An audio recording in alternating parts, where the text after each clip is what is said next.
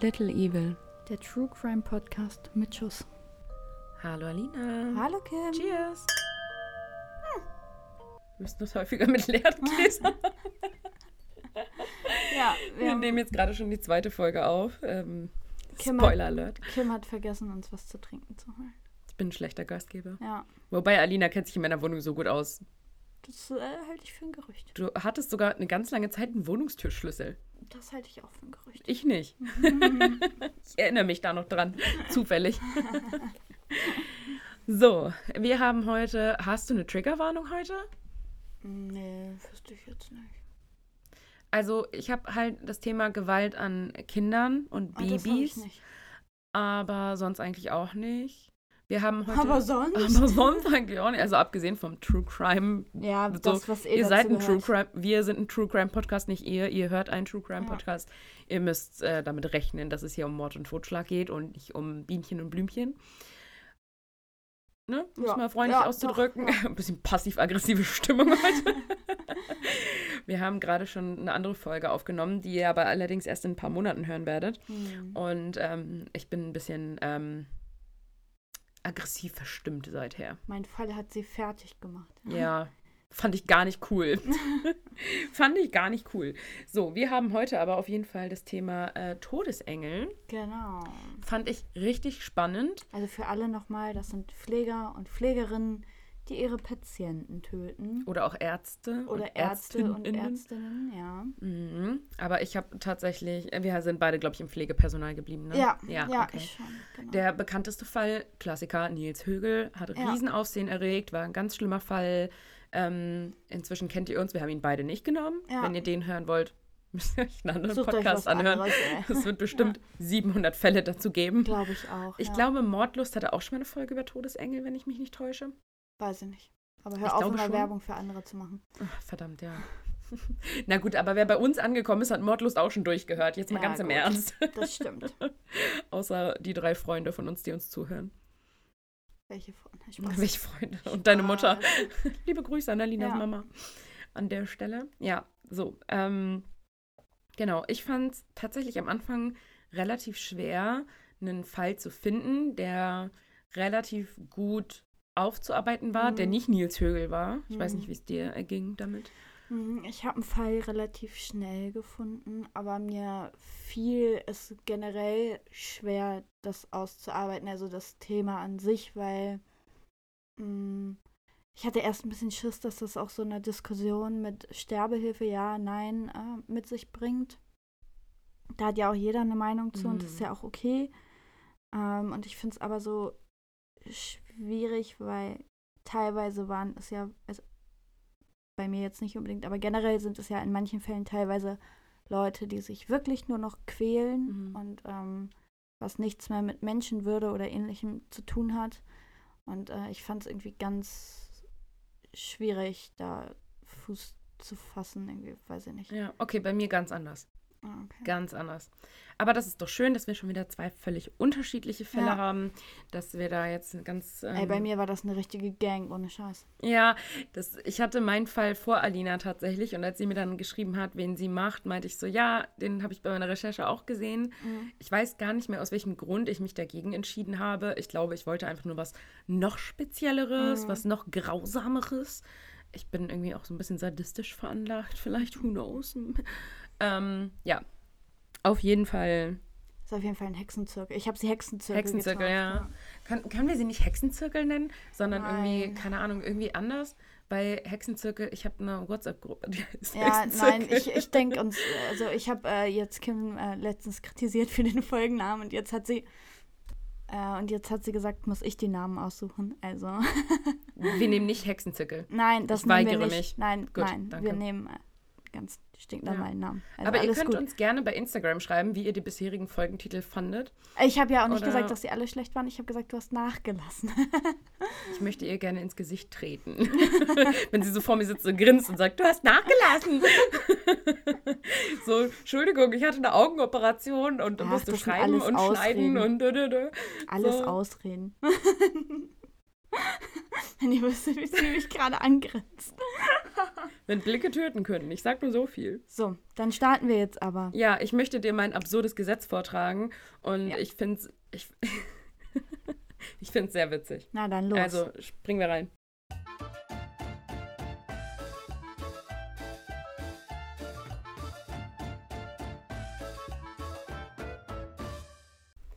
Mein Gesetz kommt heute aus Deutschland, Mhm. genauer gesagt aus Nordrhein-Westfalen. Und in Nordrhein-Westfalen regelt ein Gesetz, dass wenn ein Beamter auf Dienstreise stirbt, die Dienstreise als beendet gilt. Es ist so richtig klassisches deutsches Behörden Behördenkram, oder? ja, aber, Aber auch nur ein Beamter, ne? Ja. Wenn ein Beamter auf Dienstreise stirbt, gilt die Dienstreise als beendet. Ja, ja, was soll denn sonst sein? So, so- Geht Ja, feuchtfröhlich weiter, Mensch. meine Güte. Unglaublich. Schämst du dich manchmal auch dafür, dass du für eine Behörde arbeitest? Mhm. Wenn du sowas hörst? Mm. Ja. ja, es gibt Sachen, die gibt's nicht. verrückt, ne? Ja. Ja. Mhm. Naja, Ganz unangenehm. es ist wirklich sehr unangenehm, ja. Ja. Und ich habe jetzt heute wieder mir einen ganzen Flow Gesetze rausgesucht. Bleibt dran, Leute, stay tuned. Die nächsten Wochen werden super witzig. Es wird super. Ich sag's euch. Kim hat manchmal einen komischen Humor, aber ja. Ey, komm, du fandest es auch witzig gerade. Ja, das fand ich. Naja, ich fand's kurios und dachte mir so, oh mein Gott. Oh mein Gott. Na, wir machen jetzt nicht wieder Fremdwerbung für den Instagram-Kanal. Ja. Ähm, ich würde sagen, wir kürzen jetzt hier alles ab. ja. Genau, bla bla, spring rein.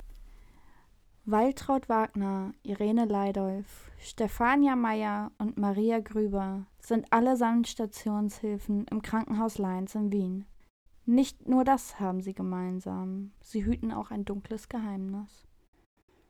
Aufgrund von hohem Personalmangel übernahmen die vier Hilfsschwestern schnell Tätigkeiten von diplomierten Krankenschwestern oder gar von Ärzten. Denn in Österreich ist es tatsächlich so, dass die Ausbildung zur Krankenschwester im gehobenen Dienst ist und die ein richtiges Studium ablegen. Mhm. Also im Bachelor-Studiengang ist das nicht wie hier, dass du drei Jahre in Anführungszeichen nur eine Ausbildung machst. Und ein Examen am Ende, ne? Also in Genau. Deutschland bist du examiniert. Genau, und die sind, haben richtig ein Diplom. Mhm. Also ein bisschen anders als hier. Das Setzen von Injektionen und Zugängen war also schnell Teil ihres Alltags. Dass die Pflegerinnen nicht nur fachlich nicht die nötige Kompetenz besaßen, sondern auch moralisch nicht ausgebildet waren, war egal. Keiner der vier Hilfsschwestern hatte eine Aufklärung, Fortbildung oder sonstiges im Umgang mit Sterbenden oder Schwerkranken erhalten. Die Information, dass manche Krankheiten das Wesen von Grund auf veränderten, wurde ihnen ebenfalls verwehrt. April 1989. Franz K. schleppt sich mit letzter Kraft in den Krankenhausflur der ersten medizinischen Abteilung, Station D, Pavillon 5. Lange galt die Station als Endpunkt für alte und schwerkranke Menschen. Doch dass die hohe Sterberate einen anderen Grund hatte, blieb sehr lange unentdeckt. Franz K. wurde im Flur von einer Oberärztin am Boden entdeckt. Er war bereits im Koma. Sie untersuchte den Patienten und stellte fest, dass dieser völlig unterzuckert ist. Bei einer Diabeteserkrankung wäre das nicht verwunderlich. Allerdings litt Franz K. unter keinem Diabetestyp. Durch das schnelle Handeln der Ärztin war Franz K. bereits am nächsten Morgen wieder ansprechbar. Er hatte also überlebt. Ein weiterer Tag verging, bis Franz K. über den eigentlichen Vorfall berichtete und die Polizei eingeschaltet wurde. Er gab an, dass er sich zwar nicht mehr genau an die Schwester erinnern konnte, er sich aber gewundert habe, dass er eine Insulinspritze bekam. Er hatte noch gesagt, dass er kein Zuckerpatient sei, da war es aber schon zu spät. Ein schrecklicher Verdacht schleicht sich in den Raum. Waren die häufigen Todesfälle etwa kein Zufall? Und hatten die vier Schwestern, die zufällig immer genau dann Dienst hatten, wenn etwas passierte, vielleicht Schuld daran? Waren sie daran verwickelt? Am 7. April 1989 erfolgt dann die Festnahme von Waltraud Wagner, Irene Leidolf, Stefania Meyer und Maria Gruber. Sie heißt übrigens Gruber und nicht Grüber, wie ich vorhin aus Versehen gesagt habe. Passiert. Doch was war geschehen? Franz K. war nicht das einzige Opfer und vor allem nicht das erste Opfer der vier Hilfspflegerinnen. 1982 begann Wagner den Dienst im Krankenhaus Leins. Bereits 1983 tötete sie das erste Mal. Laut ihren Aussagen soll das erste Opfer sie angeflohen haben, ihr beim Sterben zu helfen. So verabreicht sie der, der Patientin eine tödliche Dosis des Schmerzmittels Morphium. Sie selbst betitelt das später als Sterbehilfe und Gnadenakt. Doch damit nicht genug. In ihren Schichten bzw. in ihrer ganzen Dienstzeit war die Sterberate sechsmal so hoch wie normal. Warum all dies so lang unentdeckt bleibt, weiß keiner genau. Wagner wurde schnell von der Polizei als Kopf des Ganzen enttarnt. Auch Kollegen und Kolleginnen hatten eher Angst vor ihr. Man nannte sie im Krankenhaus auch die Hexe. Hm. Auch die anderen drei töteten zunächst nur aus Gnade. Sie wollten die ohnehin schon toten Patienten, das ist jetzt ein Zitat, das hm. sehe nicht ich so, erlösen. So wurden alle Patienten und Patientinnen in gute und in schlechte Patientinnen eingeteilt. Die Schlechten mussten in dem Falle sterben. Hm. Und es war auch so, dass Wagner ähm, die dann tatsächlich so angesprochen hat und dann gesagt hat, komm, lass uns das doch machen und die dann wie so ein, in Anführungszeichen, mhm. Pakt geschlossen haben. Generell galten als schlechte Patientinnen die, die quengelig und aufmüpfig waren. Oh Alle die, die die Schwestern mehr Arbeit machten. Letztlich war ihr Gesundheitszustand irgendwann schlichtweg egal. Bei einer Zigarettenpause entscheidete man, wer weiterleben durfte. Wagner sagte aus, dass Patienten, die sie ärgerten, auch mit zu den Schlechten gehörten. Der bekam ein gratis Bett bei Gott, sagte sie. Mm. Die Tötungsmethoden waren teils bestialisch. Einige Patientinnen spritzten sie Insulin, anderen verabreichte man Rohypnol. Doch die wohl grausamste Weise war die, wie Wagner sie nannte, die Mundpflege. Dafür mussten mindestens zwei der Täterinnen zusammenarbeiten. Die pa Patientinnen wurden fixiert und der Mund wurde geöffnet. Eine der Pflegerinnen drückte die Zunge mit so einem Holzstäbchen nach unten und hielt die Nase zu. Die andere kippte Wasser in den Mund. Oh so starben die Menschen qualvoll. Die Methode konnte unentdeckt bleiben, da es bei älteren Menschen nicht unbedingt unüblich ist, dass sie Wasser in der Lunge mm. haben. All ihre Gräueltaten konnten unter anderem aufgrund des Personalmangels so lange unentdeckt bleiben. Dazu kam, dass damals die Medikamentenentnahme nicht dokumentiert werden musste, sprich es fiel nicht auf, wenn mhm. von irgendetwas viel gefehlt hat. Auch die Station an sich behandelte alte oder eben sehr schwer kranke Personen, die kaum eine Heilungschance hatten. Somit wunderte sich eigentlich keiner über relativ viele Tote zunächst. Also die Erfolgschancen auf Heilung waren da gen Null quasi.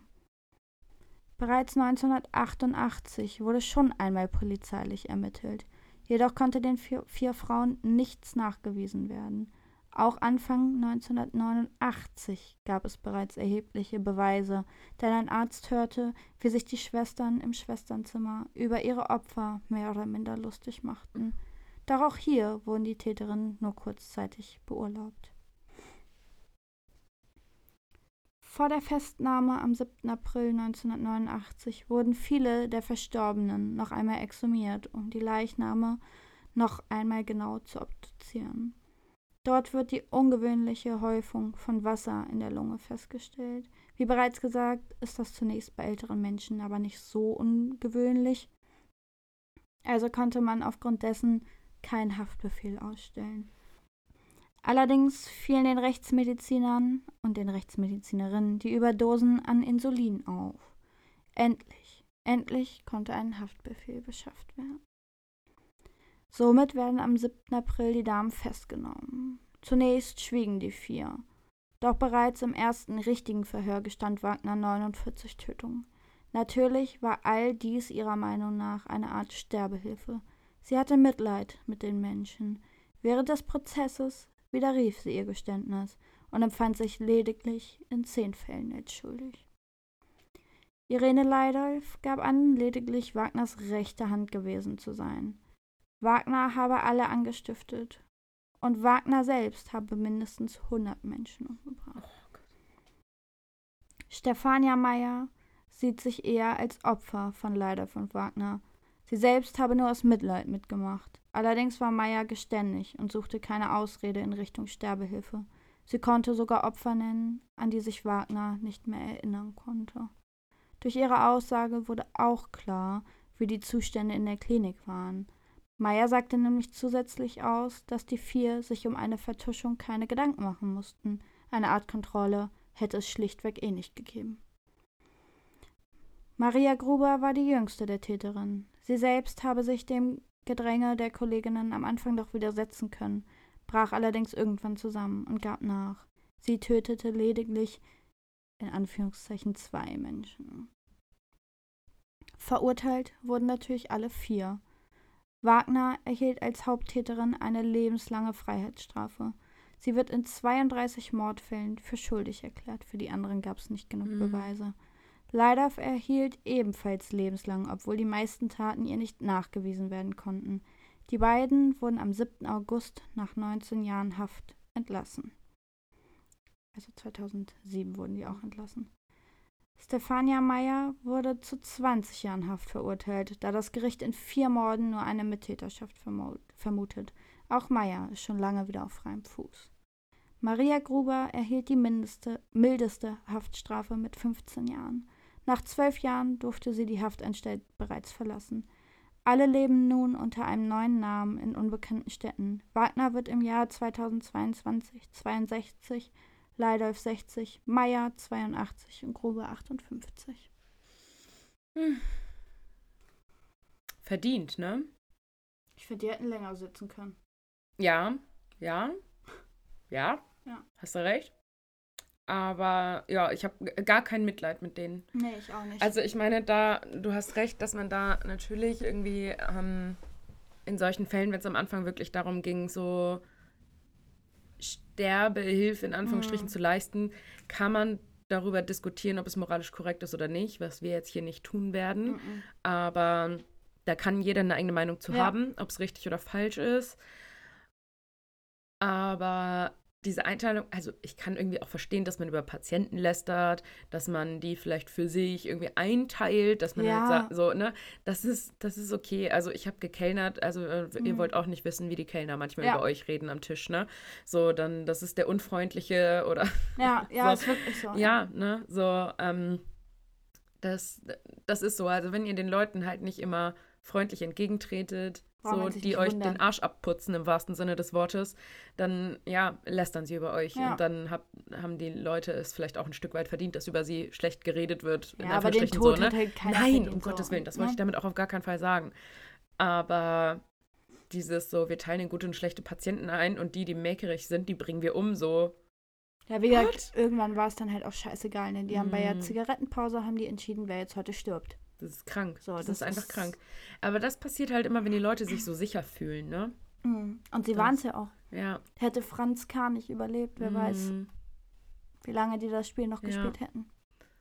Das ist halt gruselig, ne? Mm. Dass es dann auch so viele sind. Also in den meisten Fällen sind es ja eher Einzeltäter.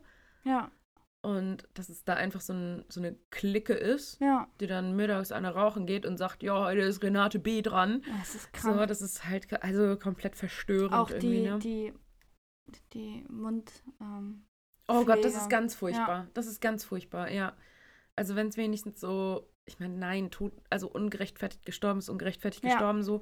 Aber wenn es kurz und schmerzlos ist, wenigstens so. Ja, nicht noch natürlich ersticken, ey. also ertrinken. Ja. ja, das ist halt wirklich ertrinken, ne? Ähm, mein Ex-Freund hatte mal so einen spontanen Pneumothorax, das ist, wenn mhm. die Lunge quasi einfällt. Und die, er, die wurde dann geflickt, ne, mhm. die Lunge. Und dass die Dichtigkeit der Lunge wird auch geprüft, indem sie unter Wasser gesetzt ja. wird von außen. Und er meinte auch, der ist aufgewacht nach dieser Vollnarkose Narkose und dachte, der ertrinkt, ne? weil ja. das halt ganz ekliges Gefühl ist so und dass es ganz, ganz schlimm ist. Und so wie er das beschrieben hat, habe ich schon Gänsehaut gekriegt. Ja. Da will ich gar nicht wissen, wie die Leute da gerungen haben. So. Ja, vor allem, das ist ja, also natürlich testest du das mit Wasser, das hört sich mhm. jetzt doof an, aber wenn zum Beispiel irgendwo in einem Fahrradreifen ein Loch ist, dann machst du das auch in Wasser und drehst so ein bisschen, damit du halt siehst, wo das Wasser wo, raussprudelt. Ja, die Luft raussprudelt, ja. Die, also, wo das mhm. Wasser Bläschen wirft, so rum. genau. Ja, deswegen, also Aber ich finde es auch ganz übel. Das ist auch ganz übel. Vor allem waren die ja noch alle total jung zu dem Zeitpunkt. Mhm. Ne? Also willst du die mal sehen? Ja, ich, natürlich möchte ich sie sehen. Ja, Entschuldigung. Das ist Wenn du mir ein Foto mitgebracht hast, dann will ich es auch sehen. Oh Gott, die sehen aber schon ein bisschen gruselig aus, ne? ich finde die eine Die sieht, sieht richtig gruselig ja, aus. ich finde, Also- ähm, warte mal, dreh nochmal um. Dass äh, die, glaube ich, ganz freundlich aussieht, wenn sie halt nicht gerade guckt, wie so. Ja. Ne? Aber ist das die Hexe? Äh, das ist die älteste von allen, ja. Ja, okay. Sie sieht auch ein bisschen so aus. Wow. Wow, wow. Wir posten euch das natürlich auf Instaminster, ne, wie immer. Aber ey, es ist verrückt. Es ist einfach verrückt. Ich finde es auch krass irgendwie, weiß ich nicht. Also man muss mal dazu sagen, bevor jetzt Leute, ups, bevor jetzt Leute Angst haben, ins Krankenhaus zu gehen, ne, das passiert so unwahrscheinlich selten und nach heutigen Standards ist es ja auch nochmal was ganz anderes. Also mein Fall ist Ja. auch schon aus den 80ern, 70er, 80er Jahren. Ähm, das ist bei heutigen Standards, ihr müsst euch keine Sorgen machen, Ja. sagen wir es so. Ah, nein, das wollten wir damit jetzt um Gottes Willen nicht bezwecken. Ja. So, ne? Aber es ist schon gruselig, ne, Ja. dass halt so Leute, ja, ich habe ja auch eine Freundin, die ist, die ist äh, examinierte Krankenschwester und die liebt ihren Job. darauf ne? wollte ich nicht hinaus. Ich, nein, aber ne, ja, aber die liebt ihren Job und die hat das gemacht. Die hat ursprünglich nach dem Realschulabschluss irgendwie ein FSJ gemacht im Mhm. Krankenhaus und fand das ganz toll und die liebt es, Menschen zu helfen Ja. und die auch so ein bisschen zum Sorgen und so und zu betüteln und so. ja, Und so stellt man sich halt irgendwie auch eine Krankenschwester vor, ne? ja. Also, dass die halt Freude daran haben, Menschen zu helfen und nicht, dass sie Bock drauf hat, dich umzubringen. So. Ja. Ja, ist ja genau wie du hattest in irgendeiner Folge, das war relativ am Anfang, da schon mal den ähm, Dr. Death, Mhm. der ja. ähm, da seine Patientinnen Ja, getötet der ist auch ein hat, Todesengel. Ja. Ohne, ohne Grund so. ja, den findest du auch, wenn du. Also den Ja. habe ich zumindest auch gefunden, als ich äh, gesucht habe Ja. dem Fall. Ja. Also Wahnsinn, echt. ja, auch verrückt, ey. Ja, dann machen wir mal weiter, wa? Ja, dann kommen wir jetzt äh, zum Dummen Gesetz. Todesfall. Äh, To- Todesfall, Entschuldigung, ja. Gut, bist du ready? Ich bin ready. Okay. Thomas the Bike Büchner, 1983 bis 2005. Thomas war Fahrradkurier und ihm zufolge auch ein sehr guter, denn Tag ein, Tag aus sauste er mit seinem Bike in Windeseile durch den dichten Verkehr in Frankfurt und riskierte dabei sein Leben. Das war gefährlich, ja, aber nicht so gefährlich, wie den Reifen so stark aufzupumpen, dass er platzte und dabei eine Speiche direkt in Thomas Herz trieb. Ach du Scheiße.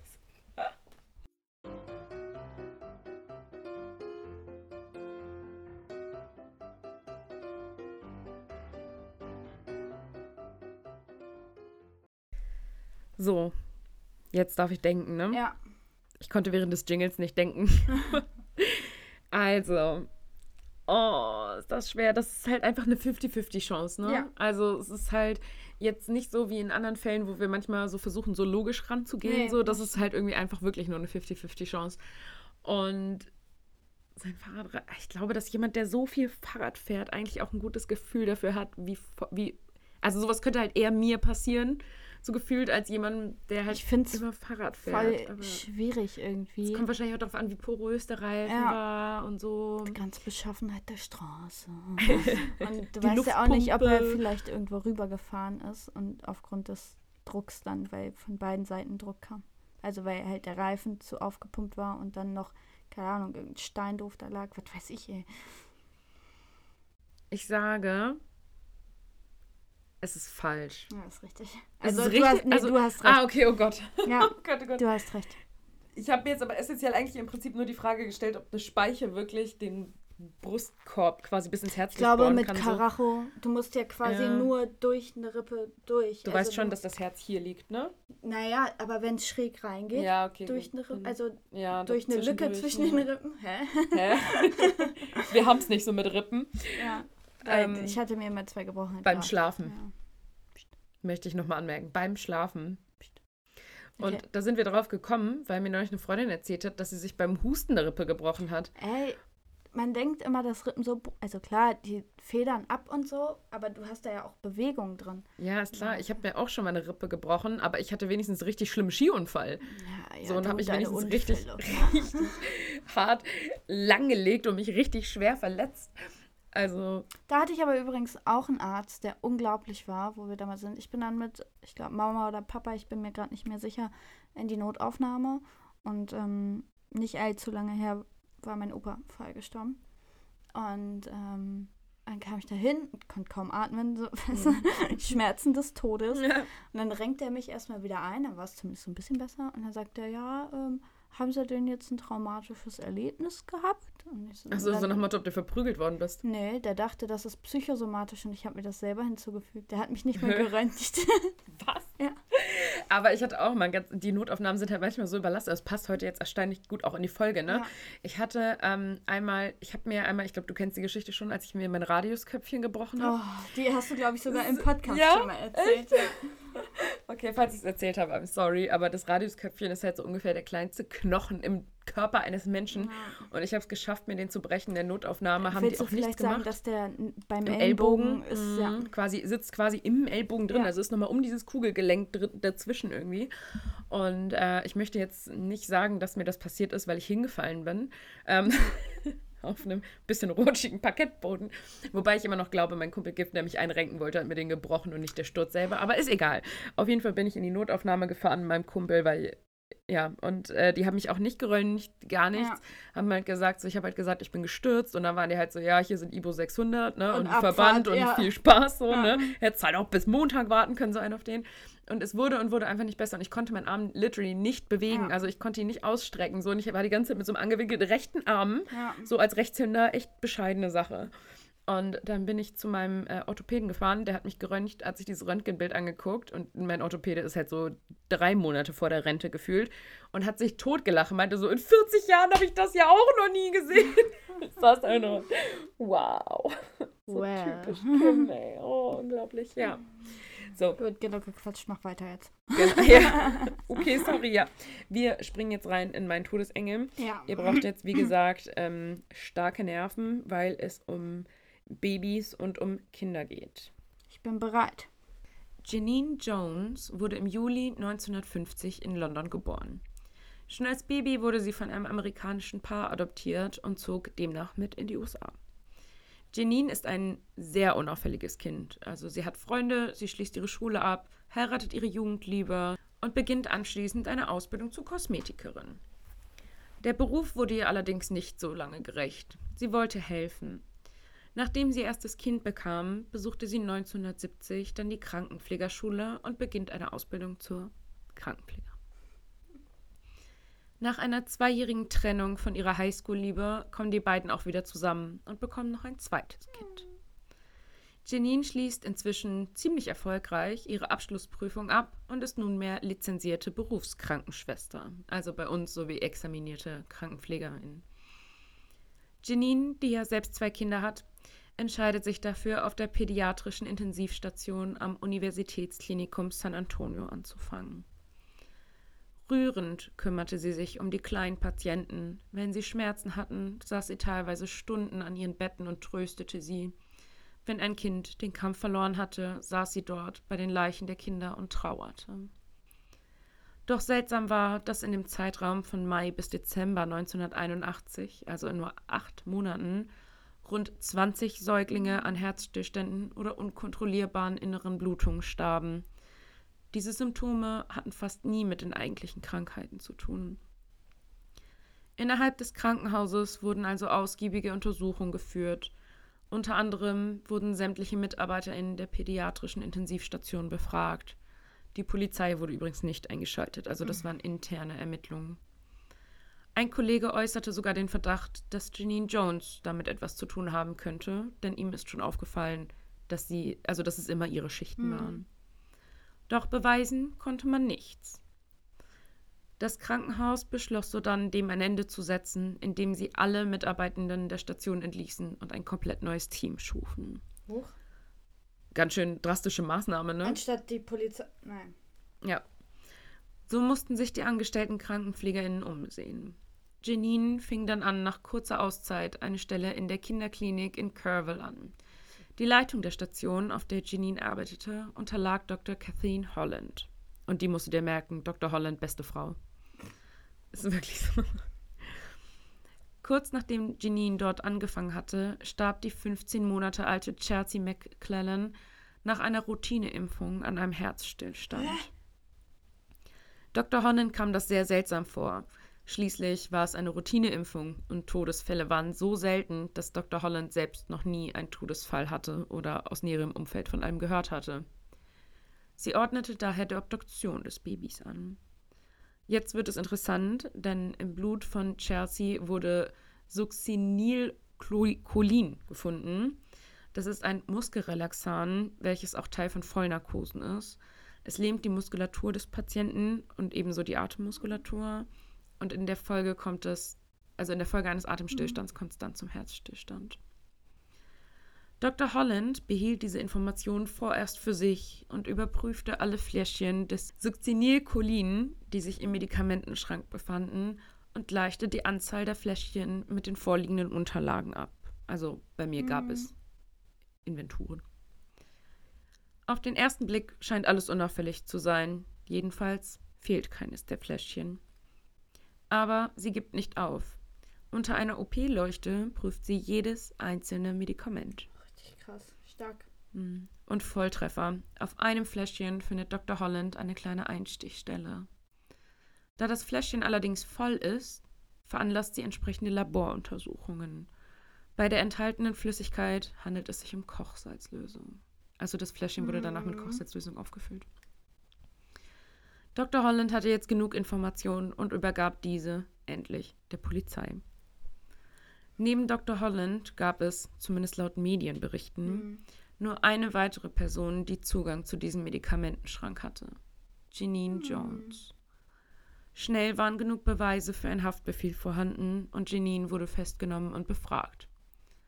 Sie gestand den Mord an Chelsea mit der Begründung, sie habe versucht, die Schaffung einer pädiatrischen Kinderklinik anzuregen, also einer Intensivstation. Mhm.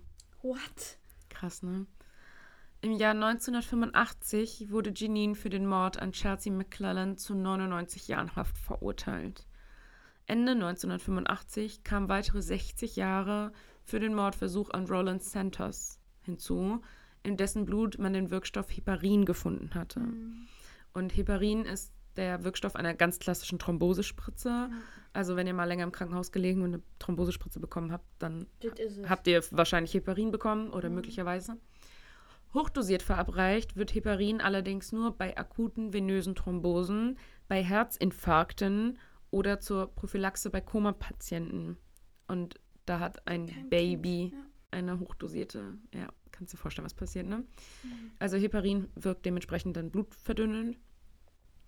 Und die Medikamentengabe sollte dementsprechend überwacht werden, denn die häufigste bekannte Nebenwirkung von Heparin sind Blutungen. So auch bei Rolando Santos. Diesem konnte glücklicherweise rechtzeitig geholfen und durch eine Behandlung Schlimmeres verhindert werden. Janine Jones wurde in die Lane Murray Unit im Texas Department of Criminal Justice festgehalten, also dem Gefängnis. Mhm. Im Jahr 2018, und jetzt halt dich fest, weil du wirst ausflippen, war aufgrund eines texanischen Gesetzes, welche eine Überfüllung von Gefängnissen, Gefängnissen ich habe Krankenhäuser geschrieben, eine Überfüllung von Gefängnissen vermeiden sollte, Janines Freilassung geplant. Das kann, oh. Krass, ne? Wenn du überlegst, dass sie über 150 Jahre gekriegt hat. Bei einer Babymörderin ja. auch einfach. Mann, mhm. schickt Raubkopierer da raus. Keine Ahnung, ja. aber doch keine Babymörderin. Ja. Um das zu verhindern, wurde Janine Jones im Mai 2017 dann nochmals für den Mord an dem elf Monate alten Joshua Sawyer angeklagt. Bis April 2018 folgten fünf weitere Mordanklagen. Also die haben dann auch angefangen, die zu Babys suchen. zu obduzieren, ja. zu suchen, genau. Immerhin. Man hatte auch bis dato vermutet, dass sie weitaus mehr als 60 Kinder getötet oh. hat. Bei dem Prozess im Januar 2020 unterbreitete die Staatsanwaltschaft ein Plea-Deal. Und zum Thema Plea-Deal mhm. hatten wir in Folge 15 in meinem Mike Peterson-Fall schon mal was erzählt. Also ich erkläre es jetzt nicht nochmal, wenn ihr es wissen wollt. Hört da rein. Genau. Der Plea-Deal beinhaltete, dass Janine Jones sich des Mordes an Joshua Sawyer schuldig bekennen sollte und die weiteren fünf Mordanklagen dafür fallen gelassen werden. Boah, da war ich auch schon wieder so sauer. Na, ist ja die Frage, was Sinn zum Zweck ist, ne? Hätten sie sie verknacken können, wäre sie drin geblieben, wenn hm. sie den Deal nicht gemacht hätten. Ja, ja, aber irgendwie die anderen fünf einfach fallen zu lassen, ja, ich das weiß, war so was du schlimm. Ne? meinst, ja. Mit Licht im Haar und am Rollator laufend betritt die inzwischen 70 Jahre alte Janine Jones den Gerichtssaal. Man hat beinahe Mitleid mit diesem Anblick. Und ich möchte dir jetzt ganz kurz ein Video zeigen, in dem sie aus dem Wagen quasi. Gott sei Dank bin ich bei Ähm, sowas nicht so mitleidsanfällig. Ja, aber sie ist halt irgendwie alt, gebrechlich. Ne? Gut, so ist das, ne?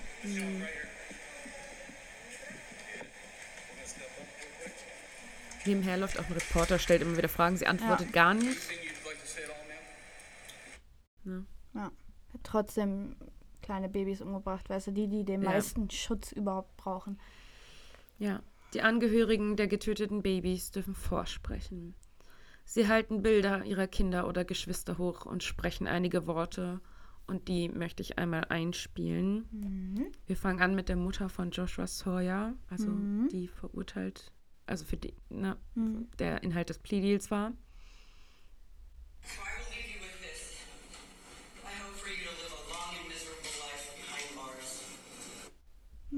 Also sie sagt halt, ich belasse es dabei, ich hoffe, du lebst ein langes und miserables Leben hinter Gittern. Dann kommt die Mutter eines weiteren Opfers. Der Name wird aber nicht äh, explizit genannt. Also der Name des Opfers.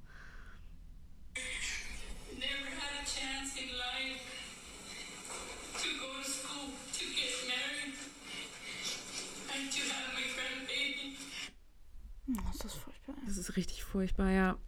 Und sie sagt, also sie steht vor dem Richterpult und weint und sagt, mein Kind hatte nie eine Chance im Leben. Sie konnte nicht in die Schule gehen, heiraten oder eigene Kinder bekommen.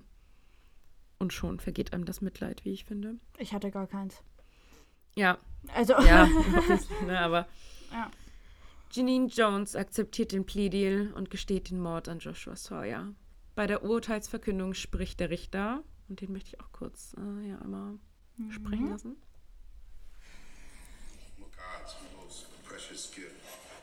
Babies, defenseless, innocent.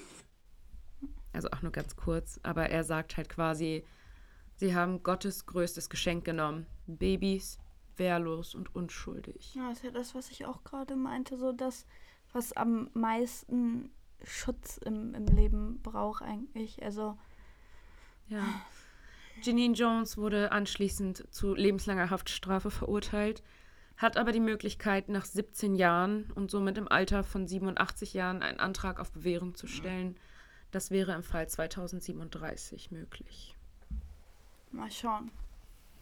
Ja, wenn die dann auch noch lebt. Genau, Ne? Also das ja. ist ja auch immer die Frage so. Weiß man ja nicht. Oh. Ich meine, 87 ist ja schon ein stolzes Alter dann. Also, Ja, und dann irgendwie auch so verkümmert im Gefängnis. Ne? Ja. Also ich glaube immer so, ich meine, natürlich kriegen die auch medizinische Versorgung, aber ich glaube, es ist nochmal was anderes, wenn du draußen bist, in die Mhm. frische Luft gehen kannst, wann du willst, dich ernähren kannst, Ja, wie du ja. willst, wie dein Körper das so gerade will, braucht, whatever. Und im Gefängnis 87 zu werden. Also ich würde es ihr gönnen, so ist es nicht. Ne? Oder so, so 86 wäre schön. Ne? Hm. So, das das wäre doch schön. Dann saß sie halt auch quasi ihr ganzes Boah, oder so Leben. richtig sadistisch einfach äh, irgendwie Bewährung gerade bewilligt bekommen, würde in zwei Wochen rauskommen. Und Alina meint es richtig ernst. Und so sah sie in jungen oh, Jahren die sieht aus. ein bisschen fies aus. Mei. Ich wir glaub, das könnten auch die Augenbrauen machen, aber. Das war damals modisch, ne? Ja. Und so sah sie aus, als sie jetzt zuletzt verurteilt wurde. Ja. Irgendwie sieht sie als alte Frau freundlicher aus, finde ich. Aber ich finde, sie hat eigentlich eins zu eins dasselbe Gesicht. Also es hängt, klar, sie ist jetzt mit Mhm. 70 so, die Haut hängt einfach ein bisschen mehr. Aber sonst Die Fotos posten wir euch wie immer auf Mhm. Instagram. unter little.evil.podcast. Genau, so sieht's aus. Mhm. Ja, aber ich fand so Babys einfach. Weißt find du, das auch teilweise immer richtig elf schlimm. Monate, elf Monate alt. Die sind halt wirklich noch richtig wehrlos. Mhm. Also die haben ja, keinen Hauch von Chance. ja. Und zu ihrem Motiv in der ersten Klinik hat sie gar nichts gesagt. Sie hat sich gar nicht Mhm. geäußert. Man weiß bis heute nicht, warum eigentlich. Also, Mhm. so man hatte es von ihr so von der reinen Persönlichkeit her eigentlich am wenigsten erwartet, Mhm. weil sie da ja wirklich immer saß, die Kinder getröstet hat, die Eltern versucht hat aufzubauen. Wenn die Kinder gestorben sind, dann saß sie da teilweise Stunden am Bett und hat geweint. So, obwohl sie sie selber umgebracht Ja, hat. die hat so, doch ne? einen, also die muss doch dann psychisch auch Ja, aber sie war, also mit zwei eigenen Kindern, so weißt du, Ja, das ist das halt so ist- furchtbar. Wo ich mir denke, wie kannst du das jemandem antun? Wie würdest, also du musst Ja. doch wissen, wie sich das anfühlen Könnte. müsste, könnte, wenn deinem Kind was passiert. Ja. So, ne? Das ist so. Das ist halt immer so, ne, wenn du keine Kinder hast, du kannst dich da halt null reinversetzen. Mhm. Und selbst wenn du ein Kind hast, du kannst, glaube ich, dir nicht mal annähernd vorstellen, wie es ist, das wirklich Ja. zu verlieren. Ich glaube, das ist das Allerschlimmste auf der Welt. Mhm. Das sagt meine Mutter auch immer. Und vor allem auch so Leute, die jetzt so in unserem Umfeld langsam Kinder kriegen. Ja, Mhm. wir sind in dem Alter angekommen. Die sagen halt auch immer so, du weißt gar nicht, wie sehr man lieben kann, bis Ja. du ein Kind kriegst. So, das Ja. ist halt, du kannst es dir nicht vorstellen. Ja, Und das ist irgendwie so beängstigend. ich finde es auch gruselig. Auch, dass man irgendwie, ich habe früher nie verstanden, warum es dann hieß, ja, komm bitte nach Hause, bevor es dunkel ist und so. Mhm. Man war so genervt, Ja, ne? Immer so, oh, ja. stellst du dich an. Ja, oder melde dich, wo du bist. So, Mhm. boah, Junge, wo soll ich sein? Ja. Ne? Aber ich finde, so mittlerweile mh, kann ich das so ein bisschen besser verstehen, auf Mhm. jeden Fall. Also, Wir werden 1A-Helikopter mit. nee, das werde ich nie werden. Stimmt, Alina wollte ein Kind kaufen. Die kauft sich einfach eins in einem. Adoptieren. Du hast kaufen gesagt. Sie stellt mich hier wieder da. Du Meine hast kaufen gesagt. Adopt, don't shop. Nein, aber wie gesagt, so mittlerweile kann ich das so ein bisschen äh, Wobei ich, Mhm. glaube ich, nicht so prädestiniert bin für so eine Helikopter. Ich habe selber Dreck gefressen bis zum geht nicht mehr. Weil ich einfach in einer Sandkiste gespielt habe. Ja, und aber Dreck essen ist halt. Oh, wusstest du, dass in einem, also für alle, die jetzt Kinder haben und das hören, äh, bitte seid nicht zu sehr geschockt, aber wusstest du, dass auf einem, in einem Sandkasten auf dem Kinderspielplatz, Mehr Hundescheiße ist als überall. nee, Achso. mehr Würmer sind als Ja. in Hundekot. Ja, doch, Bleh. das war mir auch klar. Das hat mir mein Tierarzt mal gesagt. Und ich war so, oh mein Gott. Und er so, ja, ich würde Ihnen nicht empfehlen, Ihre Kinder in einem Sandkasten auf einem öffentlichen Spielplatz spielen zu lassen. Und ich war so, so Naja, schlimm. ich glaube auch zu Oder Hause. zumindest, dass man es nicht essen Ja. sollte, ne? Oder mit den Ja. Fingern dann in den Mund oder so. Ja, man muss ja mal sagen, auch, auch zu Hause werden da irgendwelche Viecher rumkreichen, wenn du da einen Sandkasten hast. Ich meine, das ist halt nun mal die Natur. Und wenn du Mhm. drumherum einen Garten oder sonst was halt so, ja, dann laufen da auch wilde Tiere durch, ne? ja, Ja. Erstens das glaub, und dann da kommt da ja vielleicht auch mal ursprünglich ein Regenwurm von unten durchgebohrt, der dann im Sand eh nicht auf Dauer überlebt. Na, Aber diese ne? Würmer sind nicht gemeint, Ja, ne? sondern die. Darmparasiten. gut, gut. Also einen Regenwurm zu essen hat, glaube ich, noch niemanden umgebracht. Ähm, Denke ich auch nicht. ja, aber es war auf jeden Fall sehr eklig. Ja, aber wie gesagt, also man will auch nicht wissen, in was man schläft mit den ganzen Milben und so. Das ist normal, aber man will es. Ja. Ich weiß, wer heute auf dem Sofa schläft, Kim. Na, auf dem Sofa ist ja auch nicht besser, ist ja auch Ja, Polstermöbel so, ne? Ja. Ist, also ich, ich weiß das schon, ich habe mich damit ja auch intensiv auseinandergesetzt, nachdem mein äh, ach so toller, robuster Auslandshund eine Milbenallergie entwickelt hat. Stimmt. Hausstaubmilben. So, also, nee, nicht nur Hausstaub, Nein. es sind auch Futtermilben und Ach draußen Gott, Milben, einfach alle Milben.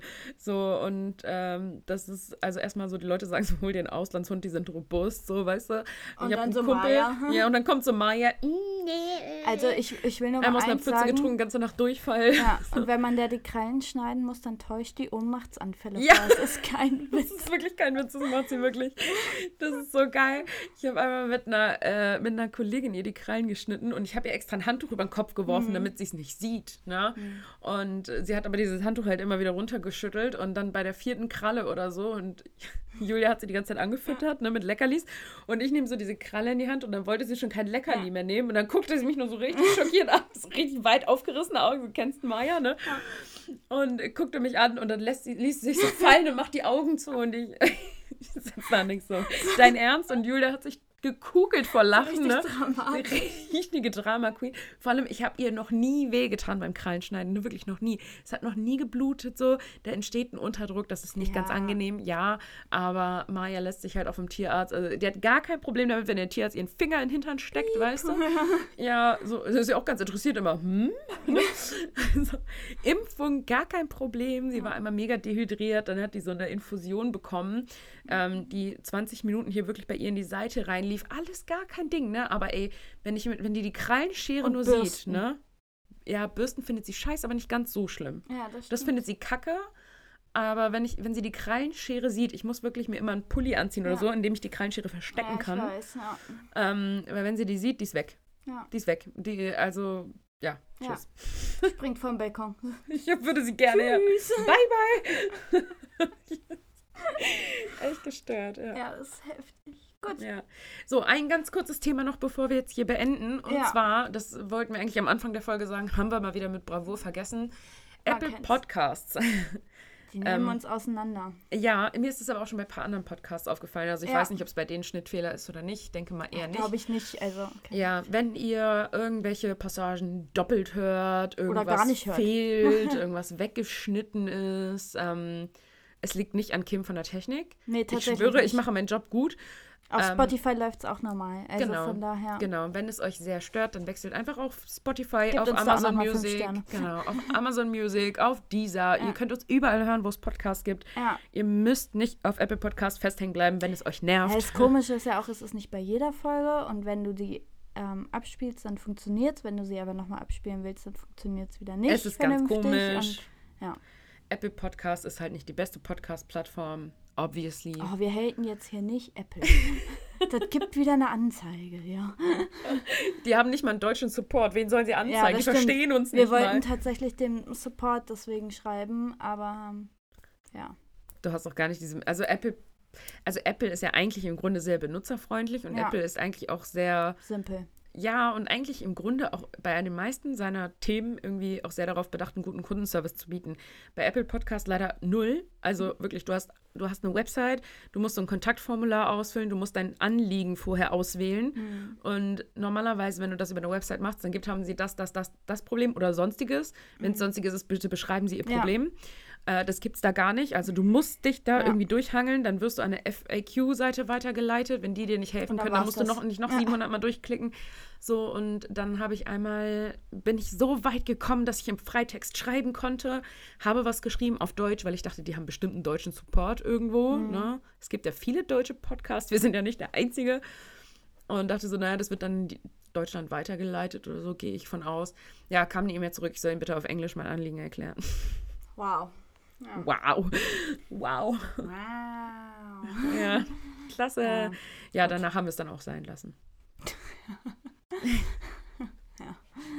Ich nörgel weiter bei Kim, aber naja. Ja, Alina jammert und ich, ähm, Ja, wie gesagt, Arbeite von der einfach Technik. nicht. Es ist dein Job. so, Nein, alles gut. jetzt verabschieden wir uns. Genau. Ähm, wir hören uns nächste Woche. Genau. Bis dann. Tschüss.